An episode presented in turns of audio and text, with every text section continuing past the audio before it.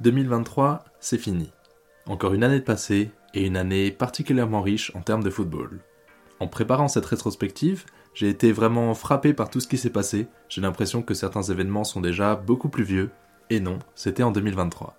Mais comme dirait l'autre, le football il a changé. Et il change vite, très vite. Installez-vous bien, on va revenir ensemble sur cette année 2023 et imaginer un peu ce qu'on peut attendre de 2024. Bienvenue à tous pour ce nouvel épisode d'Échec et Match.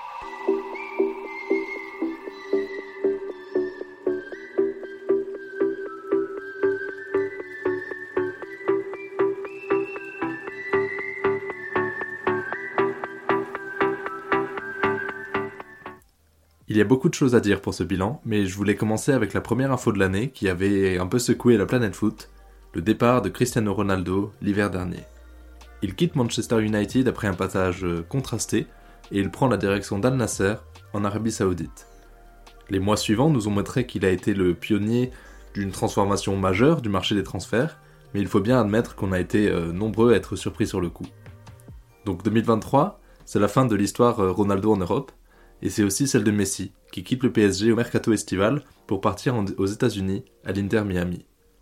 Deux géants du foot quittent l'Europe, et ce ne sont pas les seuls.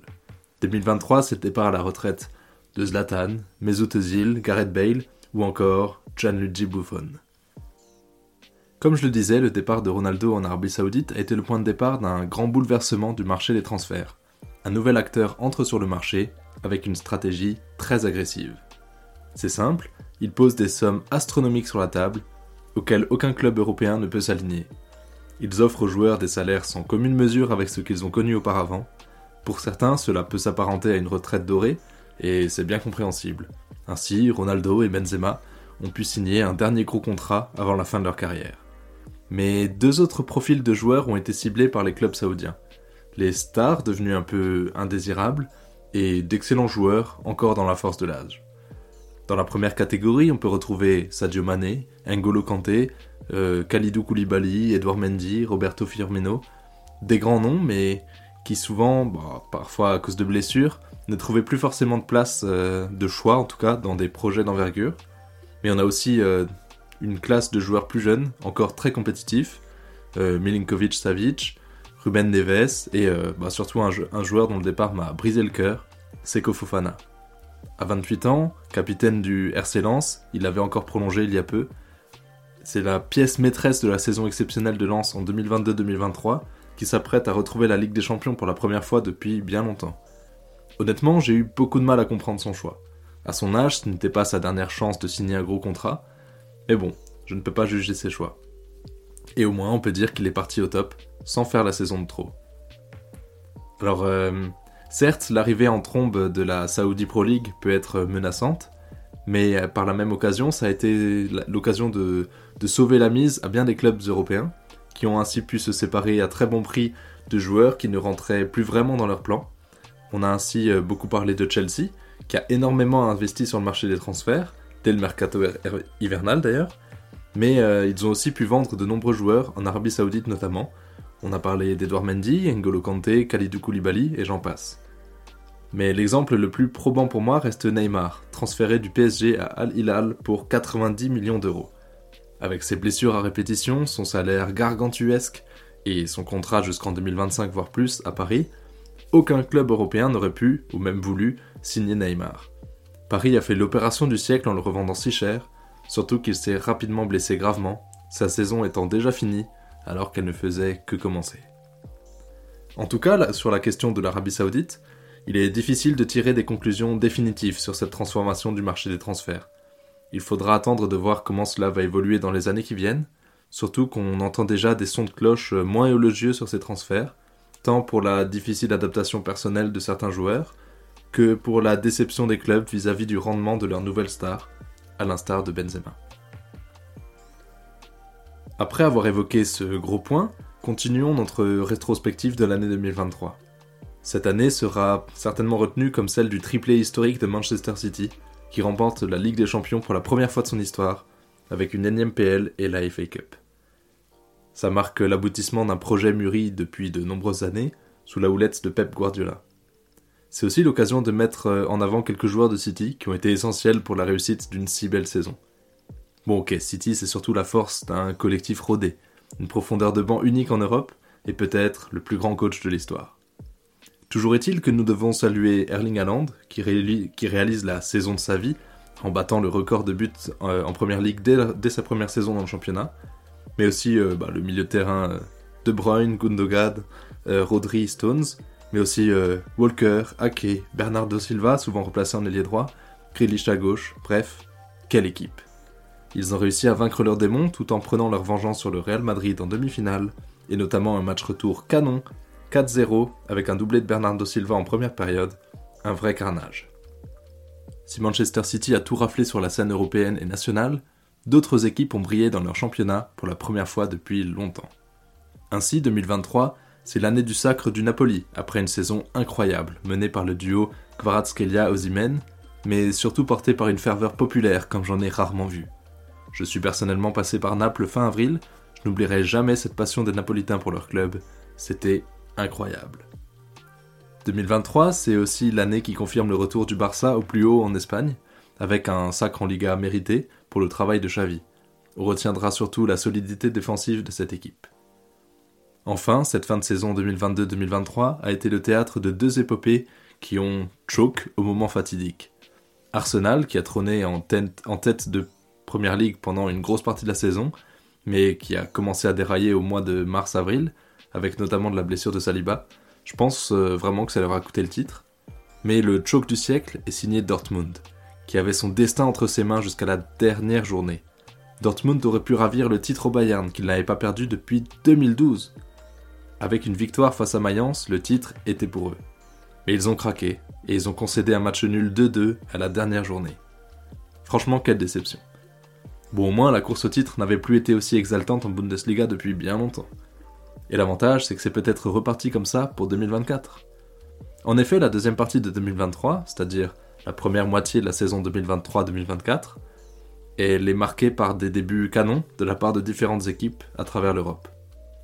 En Allemagne, justement, c'est le Bayer Leverkusen qui vient jouer les troubles fêtes.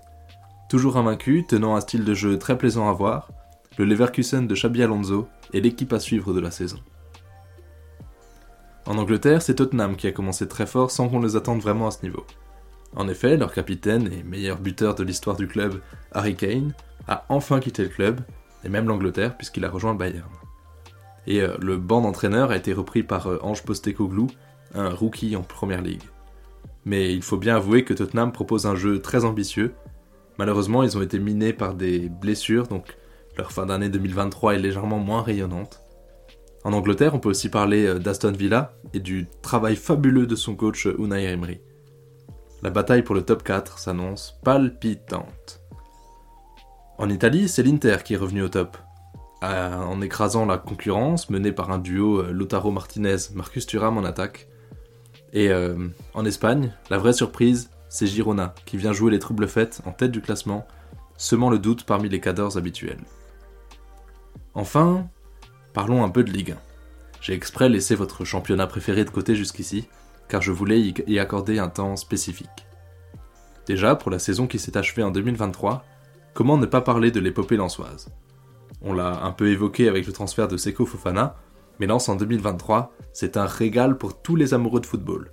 Ça joue bien, le club semble gérer sainement, l'ambiance à Bollard semble exceptionnelle, bref, c'est que du bonheur. Ils ont joué la course au titre jusqu'au bout avec Paris, qui a remporté la Ligue 1 avec un petit point d'avance seulement sur son dauphin lensois. Derrière, on peut parler de l'OM de Tudor, qui proposait aussi un jeu intéressant, mais ça a déraillé en fin de saison. Pourtant, ils avaient commencé fort, éliminant le PSG en huitième de finale de Coupe de France, une vraie prouesse. Mais derrière, ils n'assument pas leur statut de favori pour cette compétition et se font sortir par Annecy. Quel gâchis. Enfin, la fin de saison 2022-2023, euh, c'est le passage à 18 clubs en Ligue 1 contre 20 avant. Ça a donné une course au maintien euh, presque aussi haletante que la course au titre, avec 4 descentes sèches. Si ce sont finalement euh, Angers, Troyes, Ajaccio et Auxerre qui sont descendus, plusieurs clubs ont sué jusqu'au bout dans cette lutte. Nantes finit ainsi la saison avec 36 points, soit à peine un point d'avance sur Auxerre. Strasbourg en a 40 et Brest 44. À l'été 2023, en Ligue 1, de nombreux changements sont à noter. Le PSG se lance dans un nouveau projet, cette fois pour de vrai visiblement. Ça fait longtemps que la direction affirmait que le strass et les paillettes, c'est fini. Mais pour une fois, les paroles sont suivies par les actes. Ainsi, on a l'arrivée sur le banc de Luis Enrique pour poser les bases d'un nouveau style de jeu. On a le départ de Messi et Neymar, un recrutement autour de deux axes, le rajeunissement et la francisation de l'effectif. On peut ainsi parler de l'arrivée de nombreux joueurs de moins de 22 ans, par exemple Gonzalo Ramos, Barcola, Kangin Ugarte, et euh, autrement de, joueurs français comme Randall Colomwani, Lucas Hernandez, euh, Ousmane Dembélé. Cette euh, dynamique est incarnée par l'éclosion d'un Titi, Warren Zahir Emery. En 2023, sa valeur marchande a été multipliée par 10, passant de 6 à 60 millions, et encore, on sait qu'il faudrait débourser bien plus pour le ravir à Paris. En Ligue 1, c'est aussi le départ de Tudor après une saison à peine.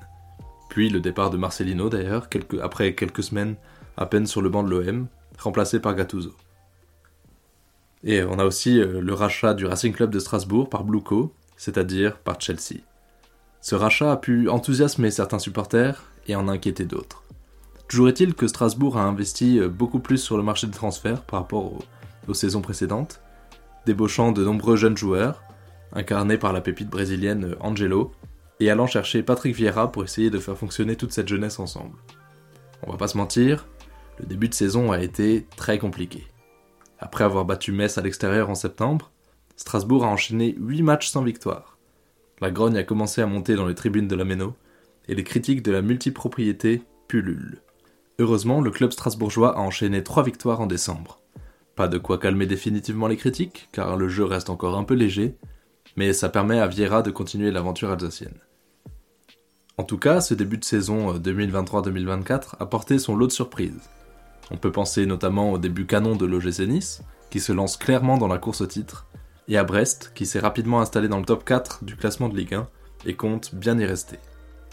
A voir si c'est possible pour eux, car ils sont poursuivis par de gros morceaux. Lille, Marseille, Lens et Reims peuvent tous les quatre prétendre au podium cette saison, malgré un début plus compliqué que ce qui était attendu, notamment pour Lens. Mais qui dit début compliqué dit Olympique lyonnais. Ce club historique a été la risée du championnat de France, en commençant par 10 matchs sans victoire, dont 6 défaites. Laurent Blanc a donc euh, évidemment été limogé, mais son successeur Fabio Grosso n'a pas tenu bien longtemps non plus. C'est finalement Pierre Sage qui assure l'intérim et restera probablement sur le banc jusqu'à la fin de la saison. En tout cas, ça va mieux pour Lyon, ils ont enchaîné trois victoires en décembre, de quoi les sortir enfin de la zone de relégation. Ça aurait été un vrai choc pour le football français de les voir descendre en Ligue 2. Avant d'aborder mon bilan foot personnel de l'année 2023, je voulais vous proposer un petit top flop des recrues estivales, sans prétendre à l'exhaustivité. Bah voilà, c'est juste un, prétexte pour parler un peu de, de quelques joueurs en Europe. Alors en top, évidemment, comment ne pas parler de Bellingham, qui fait des débuts légendaires avec le Real, ou même euh, Kane qui bat tous les records au Bayern, et euh, Jérémy Doku qui brille de mille feux sur ses entrées à City. On a aussi euh, Ousmane Dembélé qui met le feu au Parc des Princes. Par contre, en flop, tout en restant à Paris, il faut parler de la doublette Colomani-Gonzalo Ramos. Il peine à avoir un rendement ne serait-ce que convenable à la pointe de l'attaque parisienne. Et toujours en France, c'est Aubameyang qui me déçoit beaucoup, parce qu'il peine à performer en Ligue 1 euh, à Marseille. Voilà, pour finir 2023, je voulais euh, vous faire un peu le bilan de mon année footballistique. Si mes souvenirs sont bons, j'ai pu assister à 6 matchs au stade en 2023, dont euh, dans 3 stades différents. J'ai ainsi suivi 4 matchs à la Méno, toujours avec une ambiance exceptionnelle qui fait chaud au cœur. Le match contre Lens en début d'année m'a beaucoup marqué, car j'étais en place populaire, c'est-à-dire les, les places debout tout au bord du terrain. C'était euh, tellement impressionnant de voir Lance euh, poser son beau jeu euh, d'aussi près, et surtout de voir ben, au plus près la puissance de Seko Fofana. J'ai aussi pu découvrir deux nouveaux stades, le Roison Park à Rennes, pour voir Rennes-Marseille, et l'enceinte mythique de San Siro pour voir Inter Milan contre Monza. Ces deux aventures ont fait l'objet d'un épisode dédié, n'hésitez pas à les écouter si vous ne les avez pas encore fait. Mais surtout, en faisant ma rétrospective, j'ai réalisé que l'émission Échec et Match n'était né qu'en février 2023. J'avais l'impression que ça faisait bien plus longtemps, mais non, l'émission n'a pas encore tout à fait un an. Pour faire un petit bilan, 17 épisodes sont sortis sur cette période, et je compte en sortir plus encore l'an prochain, donc euh, restez attentifs. Avant de vous quitter, je vous propose euh, de lâcher quelques questions auxquelles l'année 2024 euh, nous répondra. Donc voilà, quelques questions dans le vide, par exemple, où va signer Mbappé? Est-ce qu'il va jouer les JO En termes de ballon d'or, est-ce qu'on aura enfin le premier ballon d'or depuis la fin de l'ère Messi Messi-Ronaldo ou bah, une dernière danse, avec peut-être une grosse performance d'un des deux à l'Euro ou à la Copa América?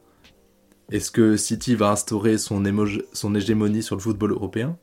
Et euh, est-ce que Bellingham va rester à son niveau euh, stratosphérique du début de saison? Alors voilà, pour, euh, s'amuser un peu, je vais mouiller et vous donner mes pronostics pour 2024. Donc voilà, en vrac, je dis que Mbappé va rester au PSG et il jouera les JO avec Griezmann. La Ligue des Champions ne sera remportée ni par un club anglais ni espagnol. Par contre, l'Angleterre va gagner l'Euro la Copa América ne sera ni brésilienne ni argentine. Et euh, la Côte d'Ivoire va gagner la Cannes. Enfin, je vous dirai que Kane sera ballon d'or, avec Mbappé et Bellingham sur le podium. Voilà, rendez-vous dans un an pour faire le bilan de ces pronostics. Prenez soin de vous et à très vite pour un nouvel épisode d'Échec et Match.